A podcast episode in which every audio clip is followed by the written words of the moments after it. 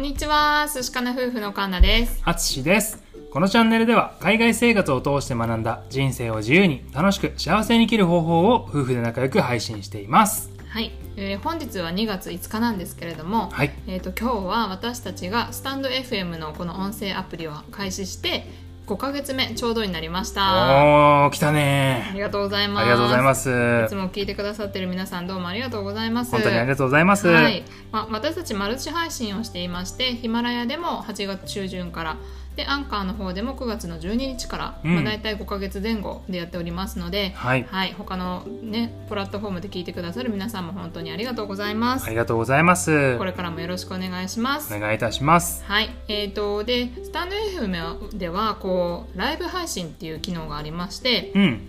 でそちらでねあの私たち他のパーソナリティパーソナリティさんごめんなさい噛みましたなんですけどあのとコラボライブとかもしてましてう、ん。はい明日もねその予定が入ってるので告知させていただきますはい。はい明日のお相手は塚原夫婦さんですね。はいはい。今ね YouTube で急上人気急上昇中のはい。あのご夫婦でやられてる方なんですけれども小夏さんと、あの颯太さんという方なんですが、うん。えー、と大阪の方でね住まわれてたんですけれどもこう田舎の方の高知県に引っ越して田舎暮らしを始めてる方なんですけども、なんとですね、雲の上の町っていうね、うんうん風に言われている、すごい素敵な場所なんですけれども、うん人口がね、3500人の町なんだって。ねえすごいね。そうそうそう。でねそこでこうね田舎暮らしの様子ですとか、うんうん。ね、あの2人のねこう生活みたいなものをこうね YouTube で発信してらっしゃって。でラジオでもねあの頭の中どんなことを考えてるかっていうのをね、うん。話してらっしゃいますのでそのお二人をご招待して、はい、ね、僕たちのチャンネルで、えーコラボライブをしようと思います。はい。時間が明日の7時半かな？はい、日本時間の7時半からはい。スタートしたいと思いますので、お時間ある方はぜひいらしてみてください。よろしくお願いしますでは、えー、と今日なんですけれども、はい。うん、と私たちのね、あのー最近始めたアプリがありましてクラブハウス。はい。はい。寝ても覚めてももうね 最近はもうクラブハウスクラブハウス。うん、なんかねね。ツイッターの方ですごい盛り上がってるし、うん。なんか日本だとテレビでもあのクラブハウスうんの話題が出てたっていうふうに聞いたんだよね。うん、そうだうね、ん。えー、と私たちも始めて本当に数日なので、うん。めちゃくちゃ初心者なんですけど、うん。まあそのね使ってみた感想を今日は簡単にあの述べたいなと思います。はい。はい、ねえっ、とねまずこれ招待制ということでね、こうん。う気軽に始められないんだよね。そうだね。アプリをインストールして、で登録をするんですけども誰かのこう招待が必要でね。うん、で電話番号をまあ返して、えー招待をもらったらようやくスタートできると。はい。でこれはねアプリは iPhone のみっていうことでね。残念です。アンドロイドの皆さん。うん。申し訳ない、なかなかね こういうのもねちょっと不便ではあるんですけど、うん。あとはあのアメリカの方から来てるアプリなので基本英語で書かれてるっていうね。うん。そうだねでまあ使い始めるとルームって言われるあの、まあ、部屋みたいなのが立ち上がっていて、うん。でそこにモデレーターって言われるそのルームを立ち上げた人、うんうん。司会者みたいな感じかな、うん。うん、でその人がいてでその人と、まあ、そのお部屋にいる人でこうお話をすると。でお話のできる権利を持ってる人がスピーカーって言われてて、うん。でそれ以外に聞くだけの人は、えーオーディエンス、ねうんうん。監修っていう感じで言われていてでそれでねこうスピーカーに、えー誘ってもらったりとか自分がこう手を挙げると、まあ、スピーカーになれるんですけど、ね、そこでこういろんな方がこうお話をされていて、うん。ね、それをこう聞けると。そううだね。ん。で基本ねその、まあ、クラブハウスっていうぐらいなんで、えーその中でこう話された内容は基本的に外で、えーお話ししちゃいけませんよと、うん、いうふうになっていてね。なので、えーアーカイブも残らないしもう本当にそこだけ、うん。うんコメントもねこうできないんだよねオーディエンスはね。ただ聞くだけだよね。うん。うん。そうそうそう。それがなんか面白いよね。うん。まあ、でもあのたくさんのインフルエンサーさんとか、うん。著名人芸能人の方とかもね結構参入してて、うん。こう気軽にねこう話を聞けるっていうのはすごいよね。そうだね、うん。なんか知ってたけどどういうこと考えてんだろうみたいなさよくわかんないみたいな人たちがうん。いっぱいこう出てきててでその人とその人がこう喋るとあこんなこと喋るんだとかさ、ね、芸能人の人もさあえこんな人とこんな人えあ一緒の空間にいるんだみたいなね。ね。そうそれがすごい面白いし、うん。ね、あとはそのボイシーのねあの代表の緒方さん。ね、その方が、まあ、音声配信の中ではねもうすごく有名な方なんですけれどもその方がねこうこれから、え音声どうなるのとかさ、ね、そんな話もされてるのですごいね興味深く聞かせてもらってます。はいまあ私の方は結構人見知りが激しいので、うん。あのなかなかこうあの聞くのは楽しいんだけど、うん。こうスピーカーの方に挙手してあげるとかっていうのがすごい難しいなっていう印象がありました、あれは勇気いるようねん。だってねあの最大5000人までこうんう視聴ができるといううん。あれなので、まあ、そんなたくさんのところでね上がることはないんですけどう、ん、うん、でもねこういざ喋るとなると勇気いるなっていうふうに感じます。そうだね、うん。実はですねあの何回か僕あのスピーカーの方に、えーっと招待していただいてでそれでまあ喋ったのでその感想もねせっかくなんで、えーお話したいなと思います。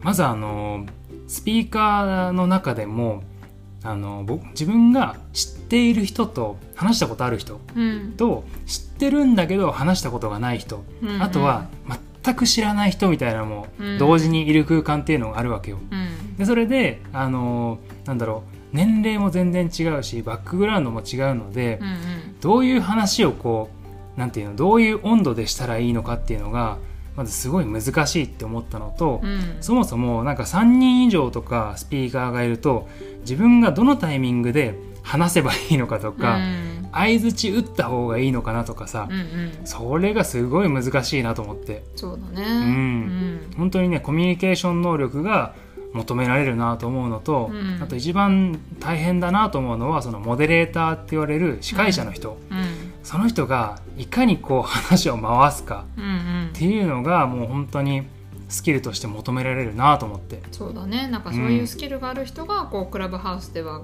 かなり人気になるんじゃないかっていうふうには言われてるよね。そうだうね,、ん。ねあとはその自分がさ例えば何人もスピーカーさんがいるのにどのなんか喋りすぎちゃったらさうん。ねちょっと他の人の関係的にもさダメだなと思ってうん。簡潔にお話をするようにうん。っていうのも気をつけた方がいいんだなと思って。そうだうね。ん、まあ、ある意味あの他のアプリでいうとスタンド FM みたいなライブでこう話をされてる人の方がこうなんかすごい話しやすいのかなっていうふうには思うけどね。そうだうね、ん自分の考えをこう端的に口にこう出すっていうのを練習してる人はね話も上手くなると思うけど、うん。ねなんかそうじゃないねなんだろう。なかなかこうアウトプットに慣れてない人がいるとなかなかこうダラダラ話が続いちゃったりとかう、んうん。他の方がこう退屈しちゃうんじゃないかなっていうふうに思いながら聞いてたりとかっていうこともあったから、うん。うんうん、難しいなと思ったね。まあそうだね。うん。まあでもいろんな人がこうクラブハウスの中にもいるのでこう簡単につながれるっていうのはいいの？かなっていうのが一つと、うん。まあ、おお部屋にも大小があるのでこう自分で作ってちっちゃいね、うんうんうん。こうコミュニティでやるのも面白いのかなっていうのは一つ感じてるんですけどまだやってないっていうね。うん。うん。そうだね、まあ、なんかどんな感じかやってみたいっちゃやってみたいけどね。そうだね。またいつかやってみたら、あのぜひ参加してください。はいぜひよろしくお願いします。ちなみにね、あの寿司かな夫婦で検索すると、えー僕の淳の方のアカウントと、えー、カンナの方のアカウント2つ出てきますので、はいもし興味ございましたらフォローの方よろしくお願いいたしますお願いします。えっ、とそれではコメント返しに行きたいと思います。はいえっ、とですね昨日私たちが結婚を決めたタイミングっていうお話をさせていただいたんですけれどもそちらのコメントです。はいえー、おこじさん、アット児童文学作家への道。ありがとうございます、おこじさん。ありがとうございますえータイミングですよね。かっこ1回とは限らんけど。ということでね、ありがとうございます。ありがとうございますやっぱりタイミングなんですよ。タイミングですねうんそうで回数もね、含めてこう人それぞれかなっていうことはね思うよね。そうだねうん。2回3回4回ね人それぞれですはい。えー次、えーマリーさん。ありがとうございます。あ。りがとうございます。えー面白い。本当にタイミングだったんですね。私もタイミング待ちます。その前に相手探さなきゃってことなんですけれども。はい。はいようやくこの謎だったタイミング分かりましたよマリーさん。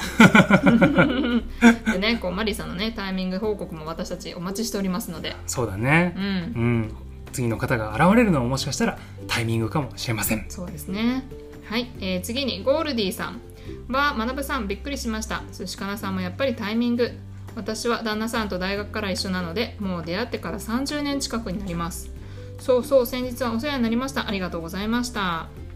ということでね先日私このゴールディさんが初ライブをスタンド FM でやられてて、そこにお邪魔したんですけれどもちょっと最後ね終了ボタンを押す押せてなくてこう、うん。ライブがそのまま続いちゃってたっていうのがあったので、いろいろやり取りさせていただきました。ありがとうございました、ありがとうございます、はい。でゴールディさん旦那様と出会われて30年。30年すごいよね。こういうふうにねずっと仲良し夫婦でねやっていきたいよね私たちもね。ね本当だね、うん。とても素敵だと思います。ありがとうございます。ありがとうございます最後がですね夫の収入2.5倍に上げたい妻の泥挑戦の日々。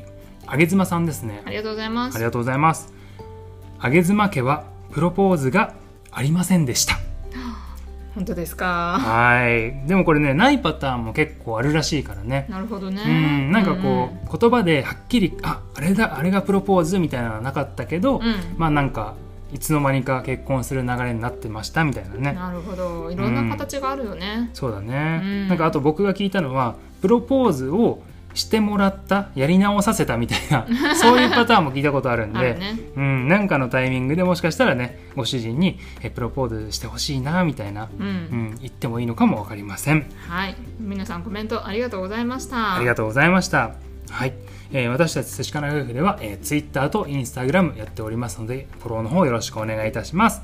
えーあとは質問箱、はい、設置しておりますのでご意見とかご質問ございましたらそちらも質問箱の方へどしどしよろしくお願いいたします。はい。では最後まで聞いてくださってありがとうございました。また明日お会いしましょう。明日は晴れかな。寿司かな。バイバーイ